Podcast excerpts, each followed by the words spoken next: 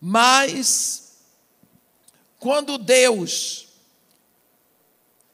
fez a mulher e trouxe para Adão, Adão nunca tinha visto uma mulher.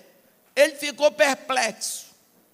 Quando ele abriu os olhos e viu aquela mulher na frente dele, ele ficou perplexo. Afinal, este é o osso dos meus ossos, é carne da minha carne.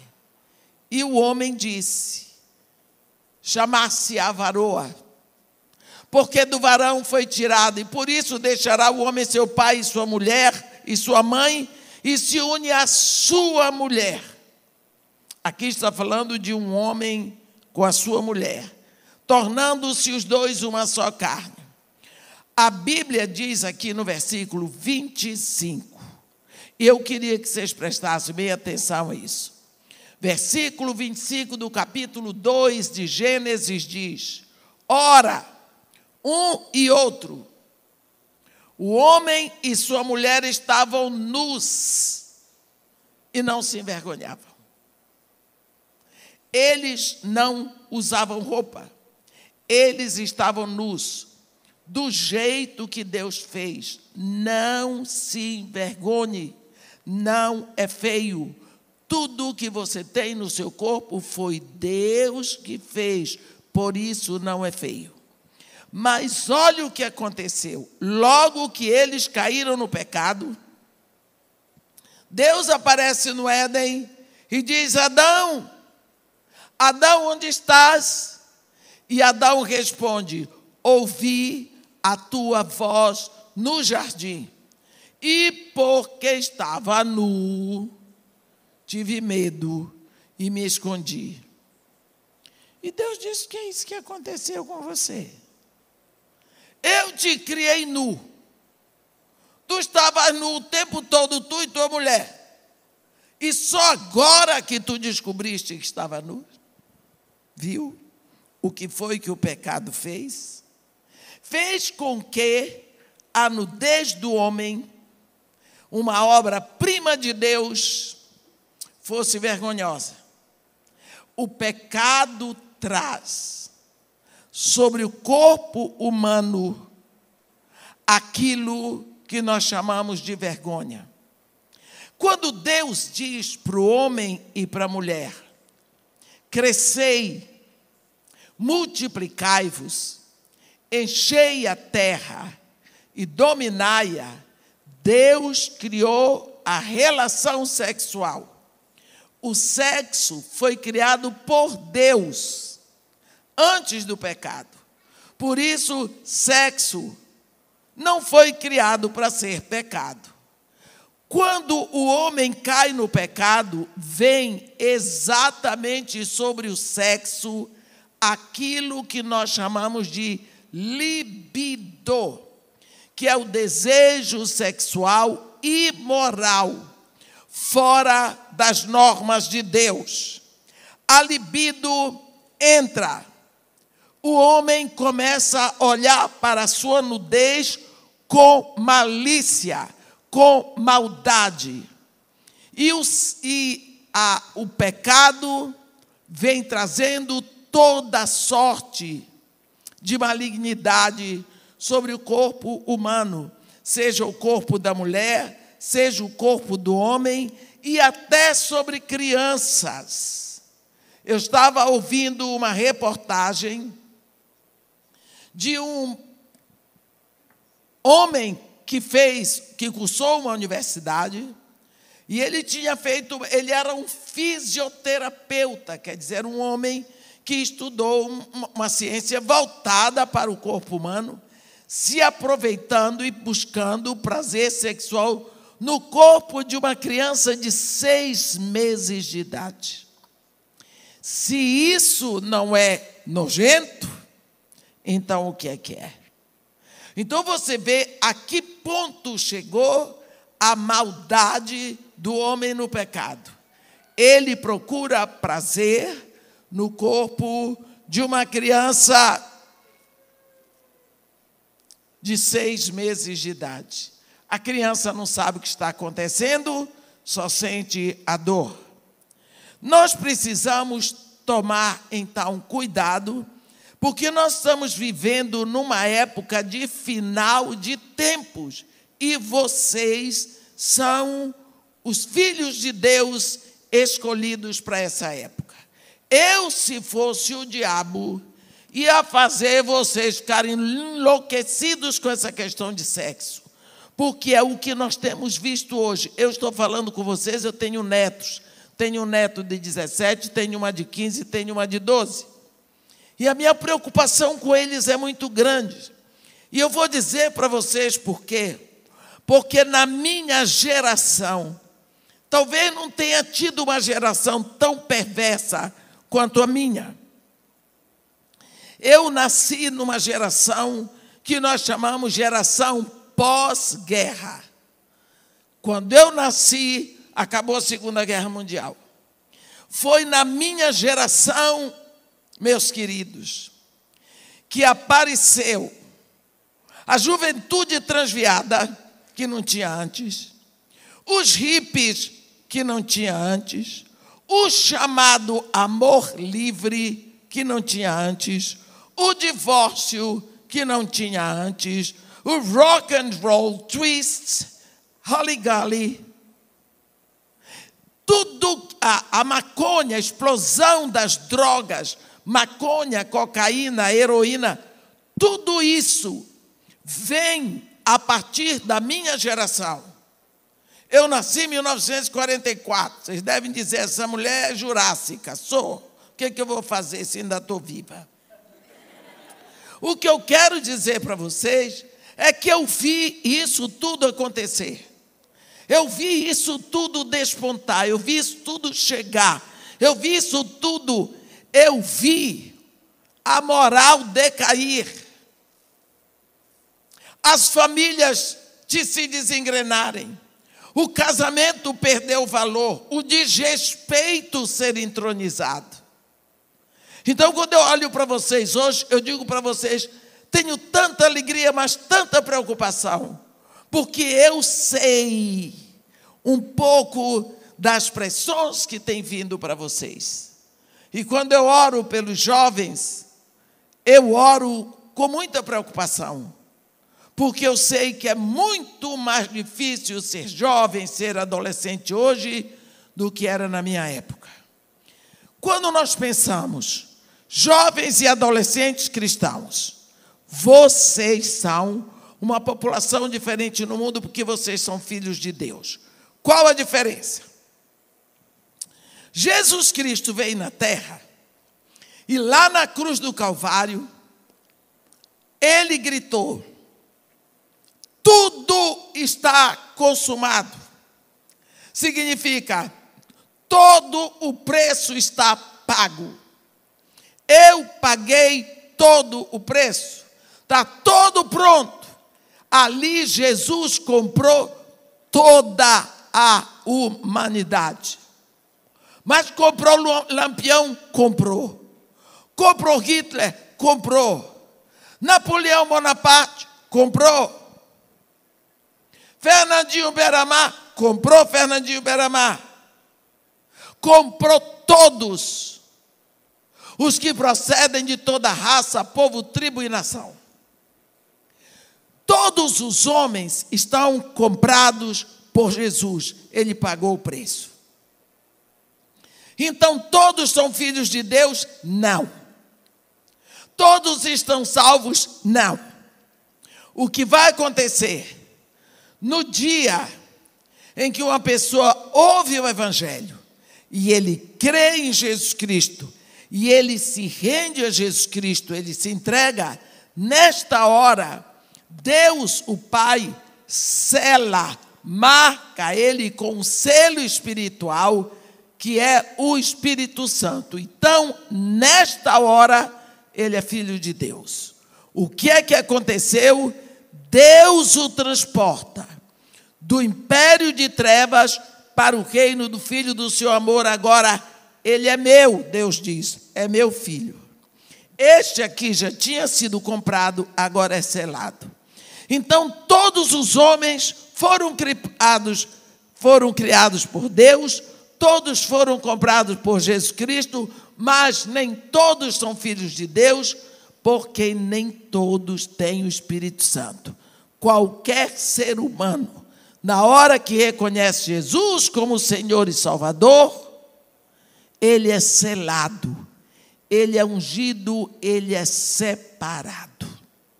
Então vocês aqui são todos separados, ungidos, mas vocês, mesmo sendo meninos santos, os hormônios de vocês, no corpo de vocês, não são convertidos, os seus hormônios não são santos, vocês sentem o mesmo desejo, impulso sexual que qualquer ímpio sente.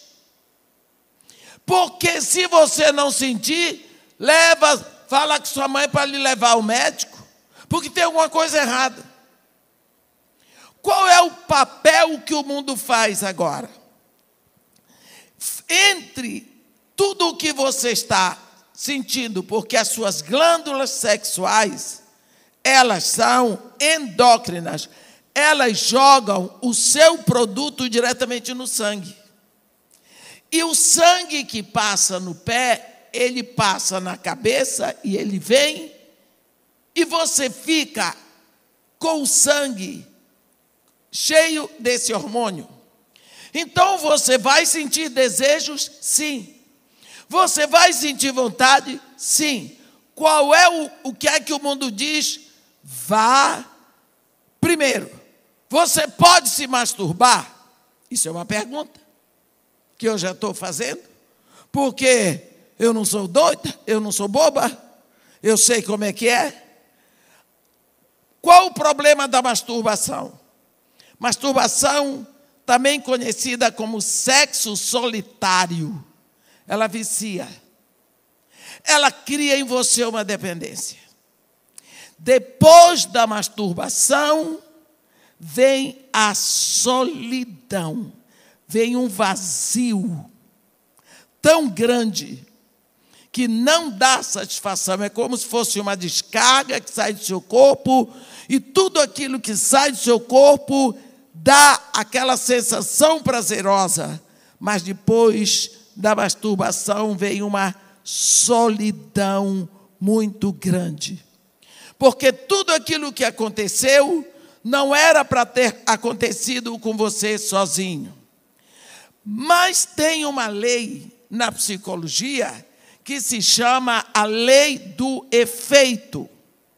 Quando o efeito é agradável, você quer repetir. Mas quando o efeito é desagradável, você evita. O problema do sexo é que o efeito é agradável. Ele lhe agrada.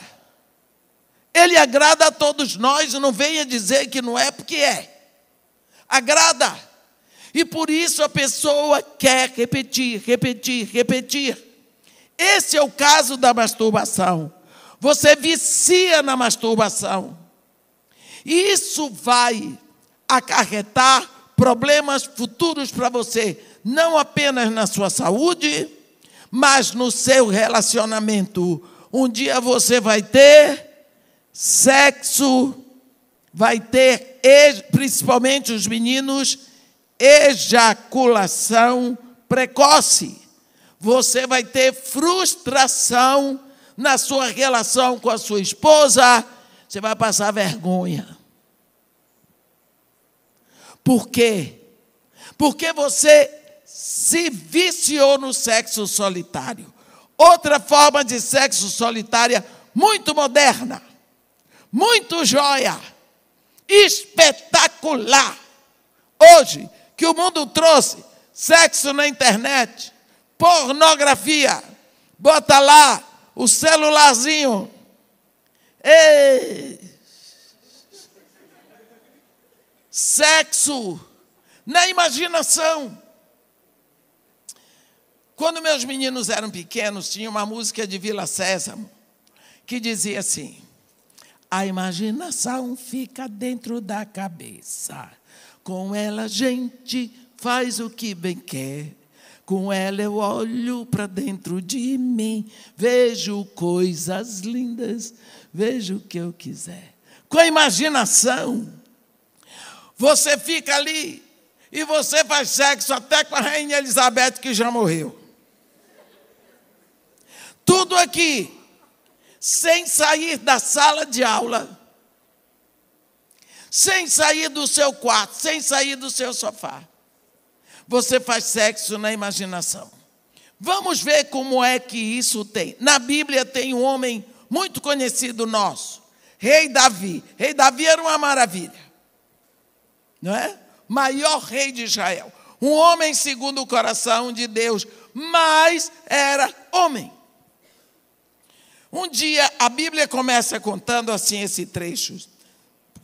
Na época em que todos os reis foram para a guerra, Davi ficou.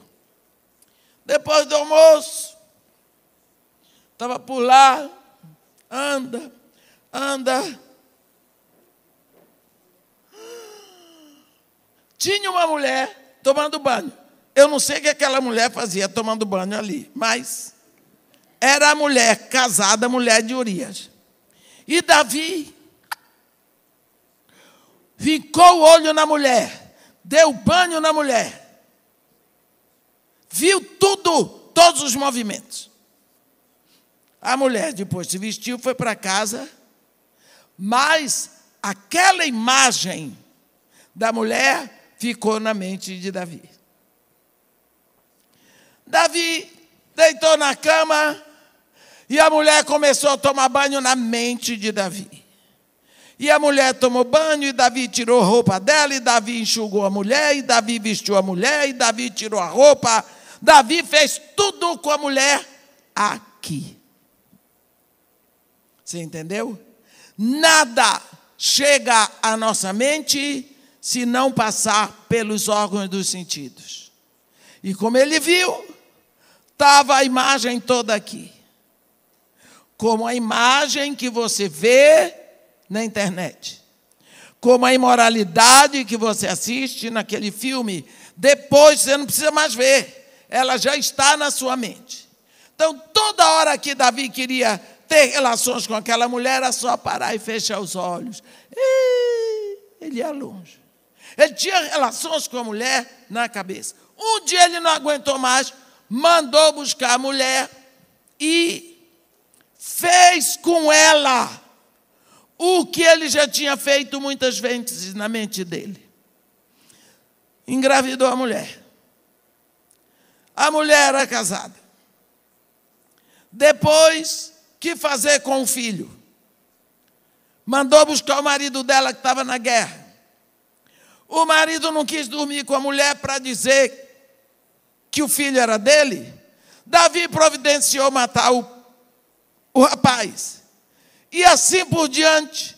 Mandou matar o pai, depois teve que mandar matar a criança. Você vê o que aconteceu por causa de uma imagem que ficou plantada na mente dele. Ele, um homem adulto, um rei, casado, não soube lidar com uma imagem de uma mulher sem roupa, de um corpo que ele desejou ele não soube lidar. Porque você acha que saberia? Em que ponto nós somos mais fortes do que Davi?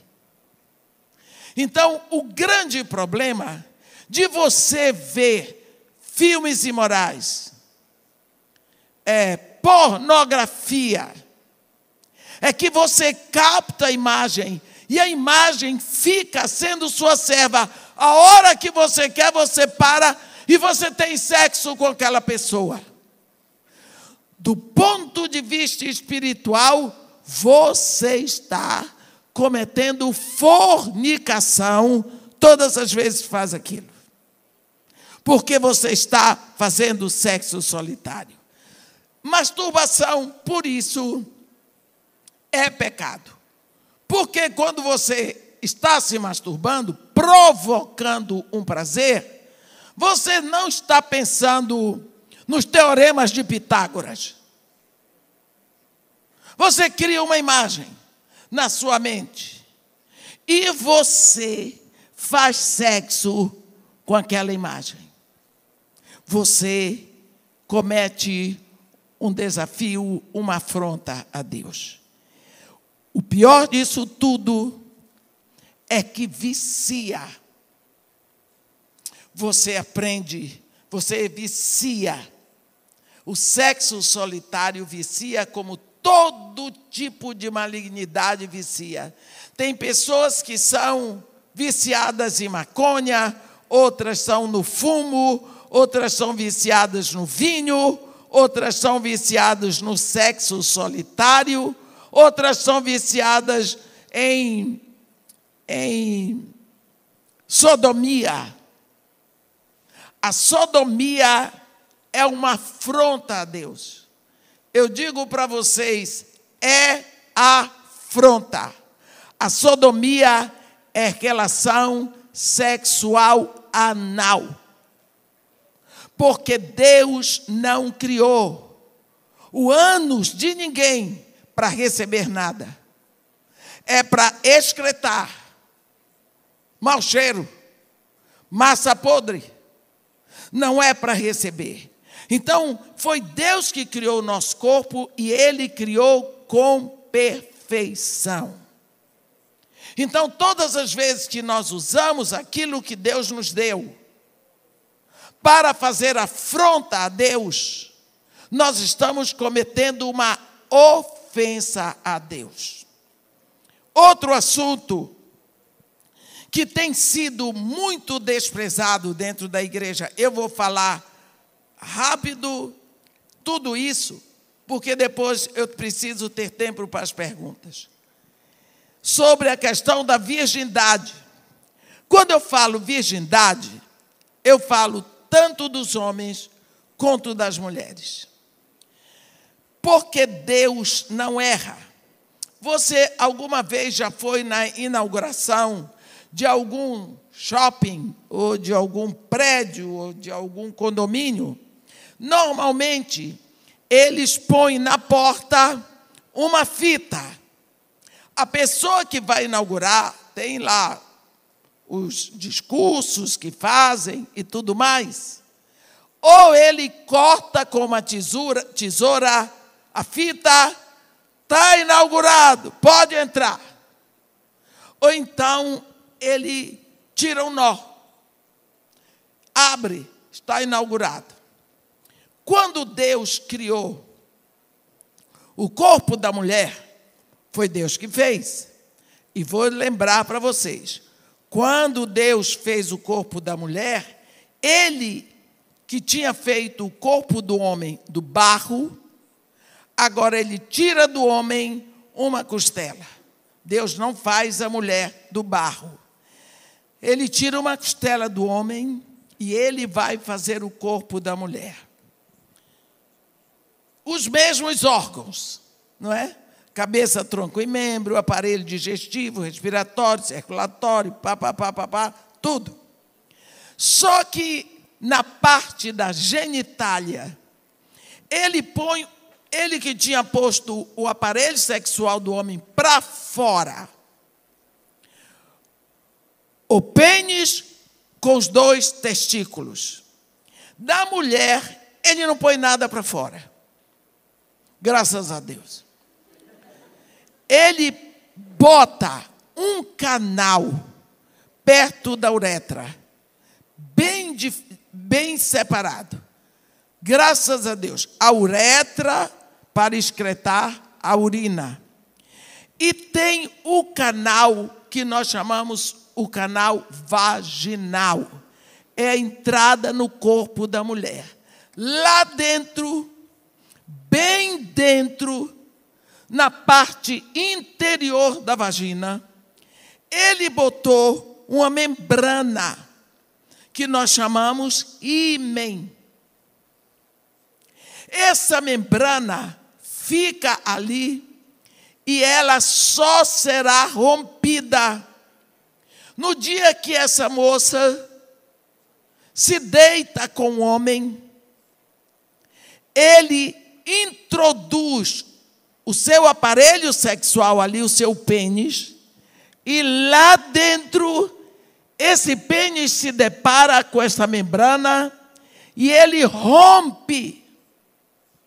Ele rompe a membrana, significa ele inaugurou. Esta membrana, quando é rompida, ela se rasga e o sangue da moça cobre o pênis do seu marido. Ali vai acontecer o que Deus projetou, que se chama uma aliança de sangue.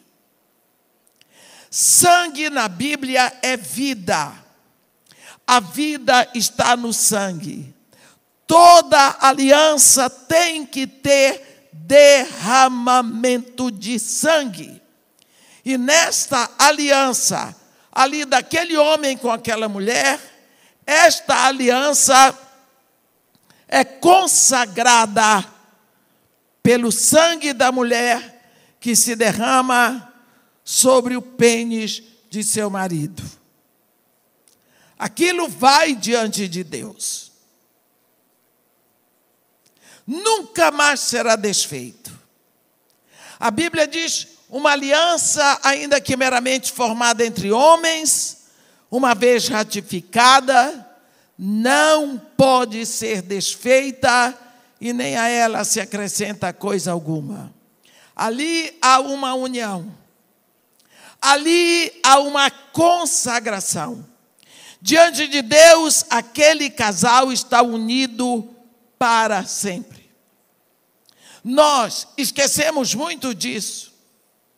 Nós esquecemos de dizer isso aos nossos meninos e meninas. E quantas vezes isso acontece antes do casamento? Quantas vezes as meninas casam e elas já têm aliança feita com os namorados que teve antes, que não eram namorados, eram amantes? E elas vão com toda essa carga para o casamento. Só que essa carga não vem apenas do ponto de vista espiritual, vem na mente, porque ela traz lembranças. Lembranças. E essas lembranças, de vez em quando elas voltam.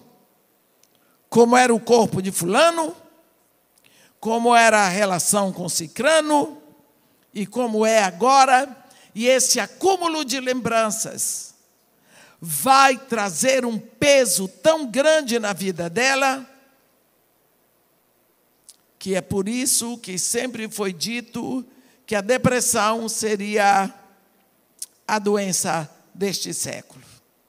É o acúmulo de lembranças negativas, dolorosas. Elas vão pensar. Por isso nós precisamos, e eu aconselho vocês jovens, e adolescentes, se você já passou por essa experiência, você sabe que você ofendeu a Deus. Vá para o seu quarto. Jesus Cristo diz: entra no teu quarto, fecha a porta, ora ao teu Pai do céu em secreto. E o teu Pai que te ouve em secreto te recompensará, te ouvirá, te perdoará. Mas não fique carregando este pecado e evite a toda prova ser levado pelo Deus deste mundo que vai atiçando você a praticar sexo, sexo, sexo, como se você fosse um animal irracional. Tem a primeira pergunta? Tem.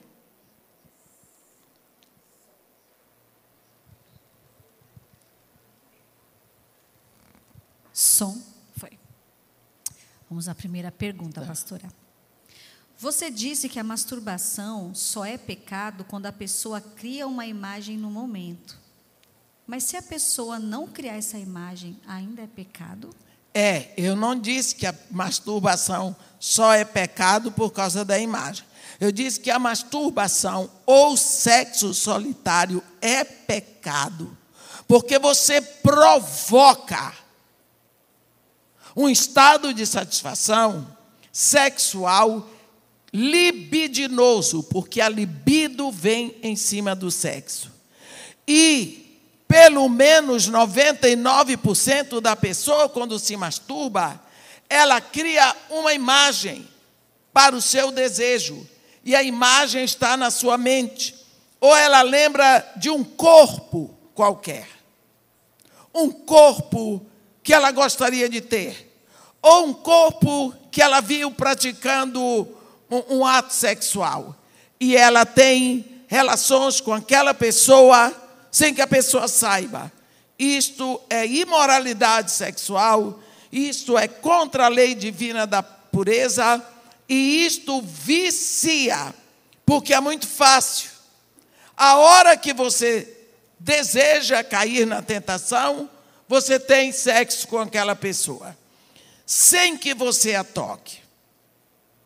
Quando nós pensamos nessa questão de desejo, enquanto eu sinto o desejo de roubar o seu celular, eu estou sendo tentada a roubar o seu celular, mas eu não roubei.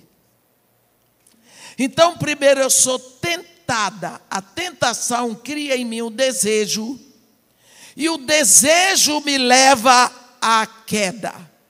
Enquanto eu não roubar o seu celular, eu não pequei. Sentir o desejo, a pressão do desejo sexual, não é pecado. O pecado é quando você alimenta, você entra nos pensamentos, nos desejos, nas viagens sexuais, e você alimenta e o desejo vai crescendo até o momento que você procura a satisfação. Uau. Sexo oral e sexo anal no casamento é pecado? Olha, o, a única diferença do sexo entre os casados e os solteiros é que Deus fez o corpo. A pessoa diz assim: já vi um pastor responder. Se você está casado, você está dentro do quarto com seu marido, acabou. Quer dizer, tudo o que Deus disse não vale dentro do quarto, porque Deus não está dentro do quarto. Sodomia é pecado, está escrito com todas as letras em Levítico. Foi Deus que disse. O mesmo Deus que disse para não matar, disse para não ser sodomita. Nenhum sodomita entrará no reino dos céus. Sodomia é sexo anal. Anos não foi criado por Deus. Vocês são jovens, vocês estudam ciências, vocês, os que estudam é, é, na área médica, sabem que o ânus não foi feito para receber nada. É perigoso para a saúde, fora ser pecado, é perigoso para a saúde. Às vezes nós pensamos só em homens que sodomizam outros. Mas tem muitas mulheres sodomizadas, porque onde quer que existam anos, é possível a sodomia. Então, o marido que sodomiza a esposa está cometendo sodomia. E a mulher está recebendo. É pecado, sim, mesmo entre pessoas casadas. O sexo oral, aí depende do nível se são apenas carícias ou se é a provocação do êxtase do clímax. Não é? Porque tem pessoas que se viciam no sexo oral e elas não querem mais, mulheres que não admitem serem introduzidas. Ora, a Bíblia diz que quando você casa, seu corpo pertence ao seu marido. A mulher diz: Não, eu não quero que você introduza nada em mim, porque eu prefiro ter o meu prazer na sua língua. Que coisa mais fora do normal. A, a mulher que não aceita o seu marido do jeito que Deus mandou. A Bíblia diz em Gênesis 3, mulher, o teu desejo será para o teu marido, e ele te governará. Por isso é que o sexo oral, também conhecido como felação, se torna pecaminoso. Só aí. Como suportar a tentação carnal de ter relações com mulheres? É, como? Eu não entendi. Como suportar uma tentação de ter desejo e relação com mulheres, mulher com mulher. Mulher com mulher. Aí você está falando de relações sexuais entre pessoas do mesmo sexo. Para começar, Deus terminantemente proíbe.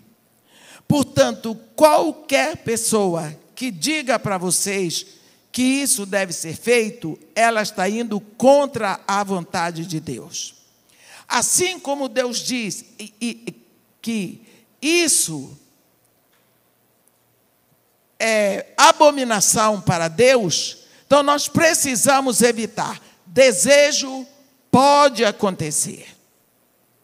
O desejo da relação sexual entre pessoas do mesmo sexo é um desejo que vai além dos conformes da naturalidade, porque ele não faz parte da natureza humana.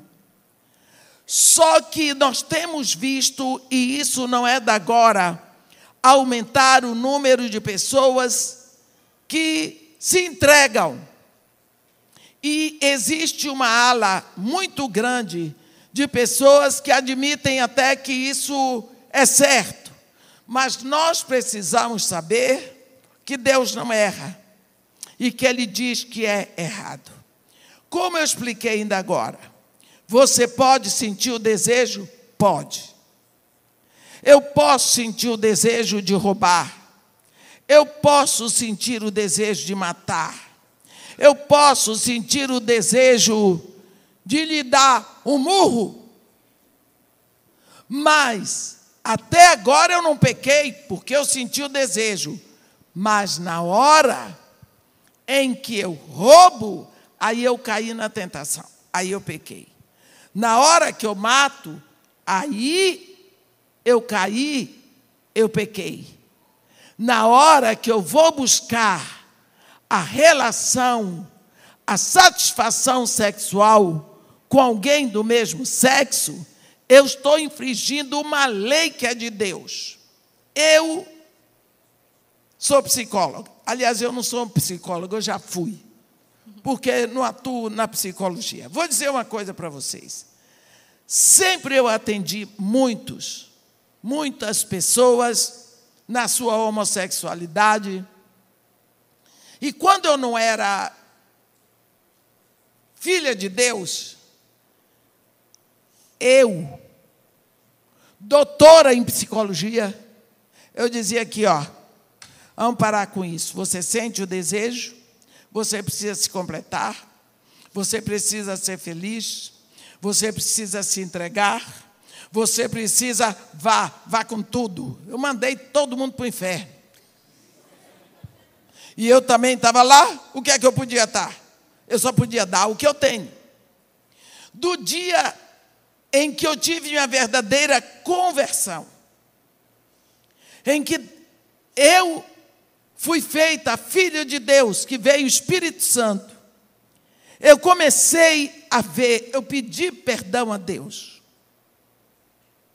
De quantas, quanto mau conselho eu tinha dado porque eu vi o mal que tudo isso era.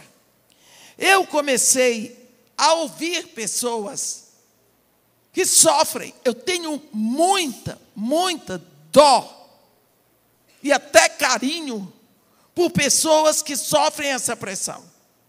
Porque muitos, muitos têm chorado comigo. Pessoas maravilhosas, queridas. Muitos me confessam Irmã, eu tenho vontade de morrer. Eu ainda não me suicidei, porque eu não tenho coragem. Pessoas sofrendo com a pressão, a pressão da homossexualidade. Mas aí também eu aprendi a ver. Vou contar para vocês. Mulheres, vou dar exemplo, que vêm para mim, as duas, ou uma só. Irmã, eu tenho necessidade de estar com fulana. Eu amo ela mais do que toda a minha vida. Eu, isso, conversa, eu estou ouvindo. Mas nunca toquei no seu corpo da cintura para baixo. O meu prazer está nos seus seios. Uma mulher que só sente prazer nos seios da outra, imediatamente você vê que faltaram seios na vida dela. Imediatamente. Uma vez eu estava numa cidade do sul de Minas e uma senhora muito crente veio falar comigo preocupada, porque a menina dela, que tinha deixado de mamar um ano e meio, agora com quatro anos estava vindo para o seio dela procurando mamar. Ela não sabia o que fazer, eu disse: Deixa a menina mamar. Mas agora com quatro anos eu disse: Deixe.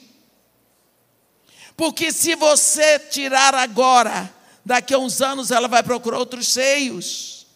Ela está precisando desse calor. Você é a mãe. Se faltar agora, ela vai procurar depois. Grande problema que acontece. Deixa eu dizer. Nós vivemos no mundo no século, até o século XVIII, mais ou menos,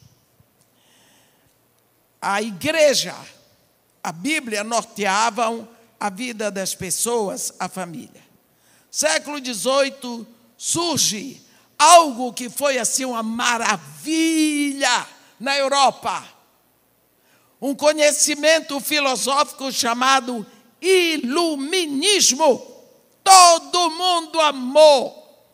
Uma corrente filosófica fora do comum. Cuidado com essas coisas que aparecem.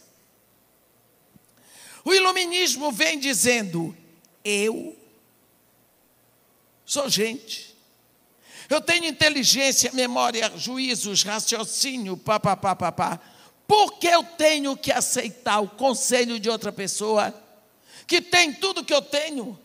Por que essas pessoas têm que dizer o que eu tenho que fazer se sou eu que conheço as minhas necessidades? Então o homem se torna o seu próprio Deus ele se torna independente pelo iluminismo da opinião dos outros. Eu sou eu, eu posso, eu quero, eu sei, eu não preciso que ninguém me diga nada. E por que, que eu vou aceitar conselho de Jesus Cristo, de Deus, dos profetas? Então o homem começa a ser independente, ele começa a ser ele mesmo, e por causa disso ele passa a poder tudo. Esse foi o primeiro patamar para que as coisas viessem se avolumando para a destruição da raça humana. Uma aí vem por causa da revolução tecnológica que o homem não fica em casa. Que a mulher não fica em casa. Então, a, a mulher passa a trabalhar para pagar alguém para tomar conta do filho que ela pariu. Então, a figura materna que preenche muito do calor que os filhos precisam, ela passa a desaparecer. Então, mulheres, vão buscar aconchego no colo e no corpo de outras mulheres. E meninos, homens, sem apego, sem afeto, sem afeição ao pai, sem o abraço que vem com a barba do pai, com o peito forte, com os braços, tudo, ele vai buscar outro homem porque ele necessita desse afeto masculino. E ele vai confundir isso tudo por causa do afeto, em cima do afeto vem a libido. Nós precisamos olhar para isso sabendo que o mundo está totalmente contaminado dessa confusão. Nós não podemos simplesmente rejeitar pessoas, mas nós precisamos rejeitar o pecado. Não rejeitar o pecador, mas rejeitar o pecado e abrir o nosso coração com aquele que nos criou. A pergunta que vocês me fizeram, entra no seu quarto, pergunta para Deus, eu vou ficar aqui até o Senhor me responder. Por que, que eu sinto isso? Que eu não quero sentir. Por que, que eu quero isso? Que eu não quero querer. Porque o Senhor não quer, porque eu tenho desejo de lhe agradar. O que eu quero lhe dizer, lute. Lute para você não ser destruído, porque isso tudo, meus irmãos, pecado é abominação contra Deus. Uau. É, isso acho que responde até um pouco dessa pergunta. Eu não consigo largar a pornografia. O meu pai era viciado. Eu também me tornei. É um mal de família, mas quero largar. Não consigo. Virou um vício. Vício. Significa que você admitiu a destruição. Você não tem hábito de pornografia porque seu pai teve, porque seu avô teve coisa. Você aceitou e você passou a gostar. Veja como é difícil. É como uma droga. Você agora está viciado. Mas eu lhe digo, eu lhe digo, que isso é possível porque é possível a todo aquele que crê. É possível você largar. Eu lhe digo que se você vê pornografia dez vezes por semana, você diminui para oito, para seis, para quatro, para três, com a ajuda de Cristo. Você vai largar isso tudo sua mente vai ficar purificada, mas vou lhe dizer, só pela ajuda do Espírito Santo. Eu lhe digo, eu estava uma vez com um, eu tinha, eu botei um, um programa meu eh, lá no Rio de Janeiro chamado Atos 29. Era uma reunião de ensino da palavra que eu dava toda eu não sei se era quarta ou era quinta-feira, acho que era quinta-feira à noite. Lógico que começou pequeno e a coisa foi enchendo, foi enchendo, o povo foi sabendo. Só que o que vinham eram muitos, muitas pessoas com dificuldade na sexualidade, principalmente homossexuais masculinos e femininos. Eu não sabia como lidar com aquilo. Não sabia. Eu orei muito, eu chorei muito diante de Deus, porque eu amava aquelas pessoas. Eu queria ajudá-las, mas não sabia como.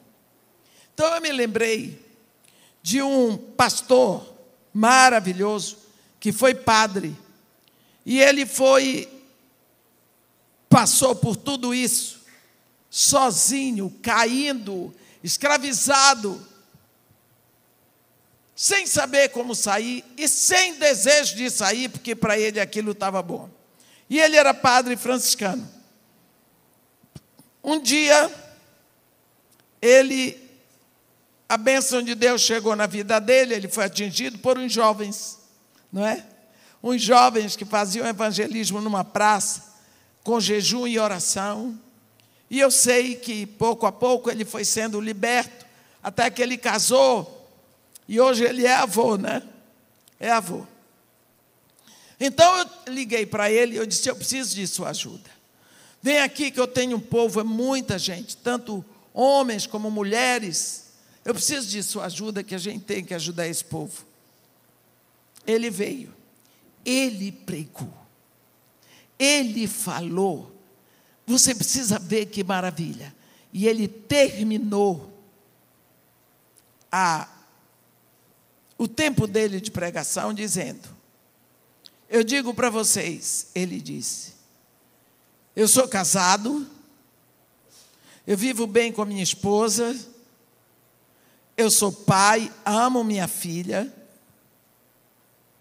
Mas se hoje eu tivesse que trair minha mulher, eu não trairia com outra mulher. Eu trairia com um homem. Porque a minha tendência é para homens. O meu desejo é para homens, a minha inclinação é para homens, mas eu fiz uma escolha, Cristo na minha vida, e portanto eu não me rendo, porque eu escolhi Cristo. Então você vê o que é uma tendência, o que é uma inclinação, o que é um desejo carnal. Você tem a tendência, você tem o desejo, mas você não tem que cair. Grite, clame a Deus, entre, abra sua boca, vem no meu socorro. Eu lhe digo que ele vem. Porque em tantas situações que eu estava com a tendência para o pecado, eu clamei, abri a boca, de me socorre agora. Eu fui vencedora. E eu sei que foi Ele que veio no meu socorro. Mas não abra a sua vida. Ah, o gosto pela pornografia é também uma tendência. É a tendência à imoralidade sexual. É uma lei, fere a lei divina da pureza. Por isso, a única coisa que eu posso lhe dizer é que você tem que buscar, gritar por socorro. Acabou. Tá acabou? Acabou. Ué, já acabou? Me perdoem, eu não posso explicar tudo, dizer tudo, o nosso tempo é curto e vocês têm amanhã as obrigações de você, faculdades, sei lá, tudo mais. Mas foi muito bom estar com vocês. Gosto de estar com jovens, com adolescentes. Eu Sou louca por gente da idade de vocês, eu não gosto é de velho.